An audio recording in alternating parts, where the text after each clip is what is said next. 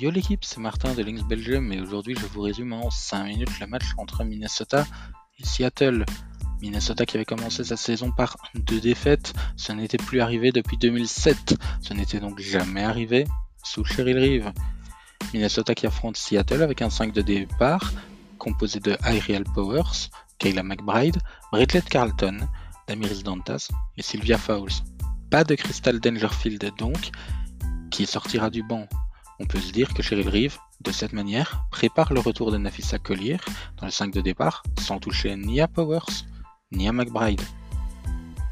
Minnesota qui commencera extrêmement bien son match, notamment via une énorme défense en zone dans un premier temps et via un secteur intérieur très très fort offensivement.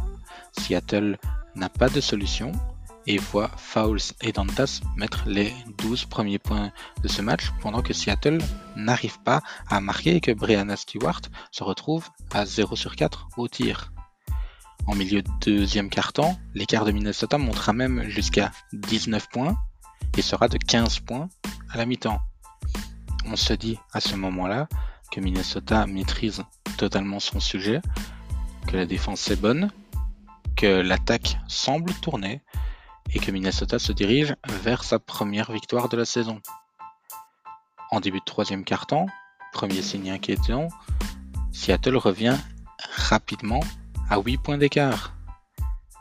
Cheryl Reeve prend en mort et Crystal Dangerfield prend ses responsabilités, autant au playmaking qu'au scoring, pour permettre à l'équipe de maintenir un écart de 10 points.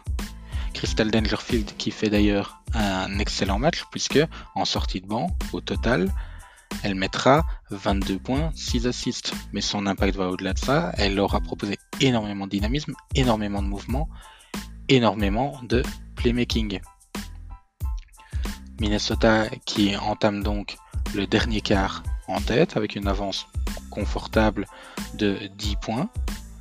Minnesota qui sera même toujours en tête à 4 minutes 45 de la fin. C'est là que le naufrage commence. Sur les 5 dernières minutes du match, Minnesota marquera 3 points et en encaissera 23. Il n'y a pas d'erreur.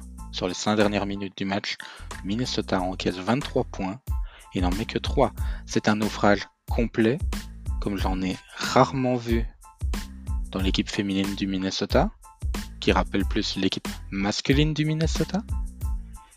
Ce naufrage complet qui ne manquera pas de faire réagir Cheryl Reeve, nous n'en doutons pas.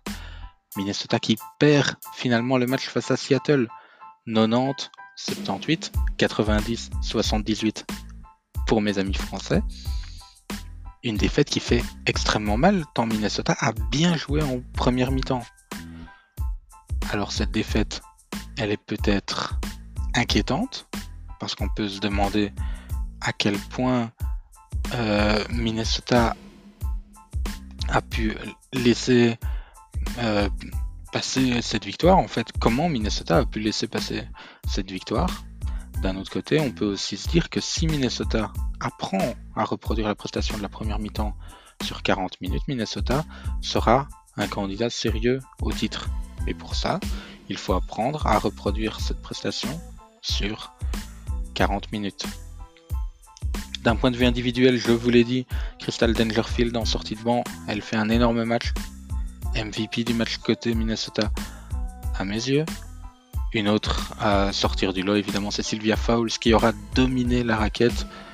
20 points, 9 rebonds, dont 6 rebonds défensifs qui lui permettent de devenir seule la meilleure preneuse de rebond défensif de l'histoire de la WNBA.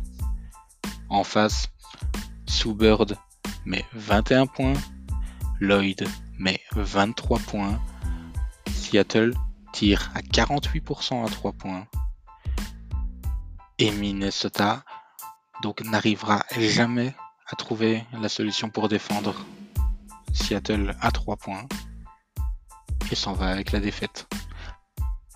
C'était le résumé d'un match un peu déprimant quand vous êtes fan de Minnesota.